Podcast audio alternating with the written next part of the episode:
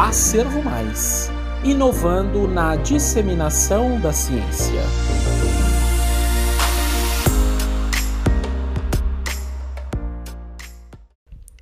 Olá, meu nome é Júlia Bernardino e, juntamente com Arthur Campos, irei abordar sobre o estudo Abordagem Geral da Doença Pulmonar Obstrutiva Crônica, DPOC, uma revisão narrativa.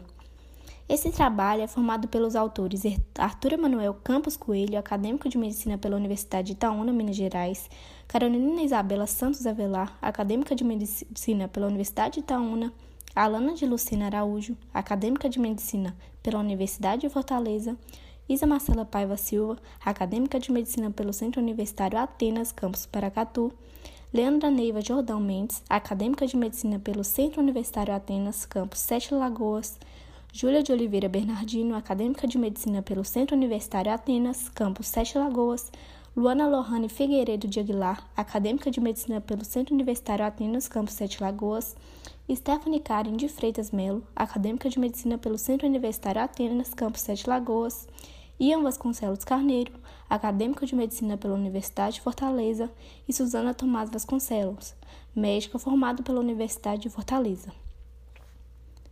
Esse trabalho foi aceito e publicado pela editora Acervo Mais na revista eletrônica Acervo Médico, volume 1, número 1, no ano de 2021. Segundo Rovers et al. 2016, a doença pulmonar obstrutiva crônica é caracterizada pela obstrução crônica do fluxo respiratório, agredindo especialmente os broncos e alvéolos, e está associada a uma intensa resposta inflamatória com predomínio do acúmulo de neutrófilos, encontrada na secreção pulmonar. Essa enfermidade possui altos índices de mortalidade e morbidade, tendo como principal fator de risco o uso do tabaco. Além do tabagismo, a exposição ao fumo, a poluição do ambiente, gases irritantes e exposição ocupacional também corroboram para o desenvolvimento da patologia, relata Santoro et al. 2019. De acordo com Vigneault-Vogemier, 2018, a DPOC está associada aos sinais e sintomas de tosse, dispneia aos dos esforços sibilância e expectoração crônica. Segundo Rovers et al. 2016, vários estudos demonstraram que distúrbios cardíacos crônicos, assim como a tuberculose, são corriqueiros na DPOC, possivelmente devido aos coeficientes de risco em comum. Dessa forma, essa revisão narrativa objetivou compactuar as mais atualizadas literaturas acerca da abordagem geral da DPOC com o fito de elucidar e sistematizar as informações que abrangem essa patologia. A respeito da fisiopatologia, a exposição das toxinas por inalação, especialmente a fumaça do cigarro, pode causar inflamação das vias respiratórias e dos alvéolos. Esse processo ele é mediado por aumento da atividade da protease e diminuição da atividade da antiprotease, liberada pelos neutrófilos e outras células inflamatórias. Esse desequilíbrio entre a protease e antiprotease é o principal mecanismo do componente efizema da doença, devido à deteriorização da elastina e, subsequentemente, pela perda da integridade alveolar, que, consequentemente, causa uma hiperinsuflação e dificuldade da expiração, de acordo com Araújo et al. 2017. De acordo com Vigneault e Vogemier, 2018, além da secreção excessiva de muco, broncoespasmo, fibrose peribrônquica e destruição das pequenas vias aéreas, a inflamação também pode causar um estreitamento e obstrução das vias aéreas. Infecções virais, bacterianas ou partículas irritantes ativam essas células imunes inatas, como as células epiteliais, neutrófilos e macrófagos. Essas células liberam moléculas e citocinas. Desse modo, é induzido padrão de respostas imunes adaptativas que inclui diversas como TH1, TH17, CD4+, citotoxicidade, CD8, e resposta de células B e plasmócitos, que vão desencadear a formação de agrupamentos linfóides na inflamação crônica, segundo Onishi al. 2019. Segundo Araújo et al. 2017, isso causa um esforço excessivo de células calciformes e hipertrofia das glândulas submucosa, levando a uma secreção excessiva de muco, encurtamento e remodelamento das pequenas vias aéreas, a perda alveolar e alterações no leito vascular, que levam a hipertensão pulmonar. No que diz respeito ao quadro clínico, de acordo com o Bowles et al. 2020, a DPOC se caracteriza por uma redução da função pulmonar, visto que essa falta de ar, na grande maioria das vezes, piora com esforço físico.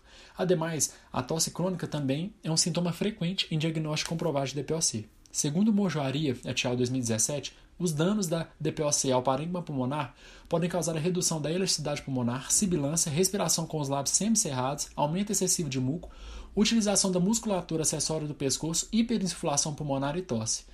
Sobre o diagnóstico, hoje é amplamente reconhecido que a DPOC é uma síndrome heterogênea complexa, com envolvimento pulmonar e extrapulmonar em conformidade com Roth et al. 2018.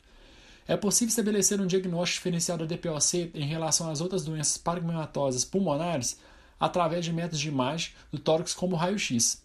Na clínica, o diagnóstico de TPOC é feito com base na presença de fatores de risco para doenças, sinais e sintomas respiratórios crônicos e na identificação de uma limitação persistente do fluxo de ar documentado por espirometria após um teste broncodilatador, segundo Bose et al. 2020. Além disso, segundo Rogliano et al. 2017, a razão volume expiratório forçado no primeiro segundo VEF1 sobre a capacidade vital forçada CVF maior que 0,7 é um critério comumente utilizado na prática clínica para definir obstrução ao fluxo aéreo, de acordo com a primeira recomendação GOLD e para diagnosticar DPOC.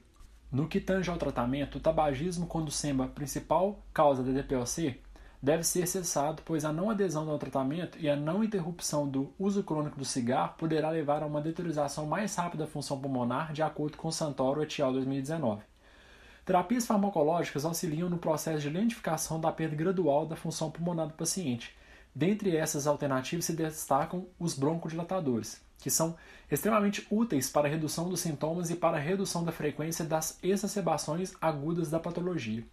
Os anticolinérgicos e tiotrópicos também fazem parte das opções disponíveis para a abordagem terapêutica da DPOC, segundo Onish et al. 2017. Por fim, sobre as considerações finais, a DPOC é uma doença crônica e progressiva grave, com o curso de incapacitação que repercute diretamente na vida diária do paciente e está intimamente ligada ao aumento da produção crônica de citocinas pró-inflamatórias. Estas afetam o parênquima pulmonar e desencadeiam as manifestações clínicas típicas da enfermidade, como a dispneia, tosse crônica e a utilização de musculatura acessória com os eventuais episódios de exacerbação. Nesse sentido, esse trabalho buscou realizar um estudo abrangente sobre essa doença pulmonar bastante recorrente, com o intuito de contribuir com a comunidade médica no diagnóstico, nas características clínicas e laboratoriais da DPOC. Se você gostou dessa apresentação, não deixe de conferir o artigo na íntegra. O link está aqui na descrição. Lembrando que nós temos outras apresentações aqui no podcast. Isso você só vê, ou melhor, ouve, só aqui na Servo Mais.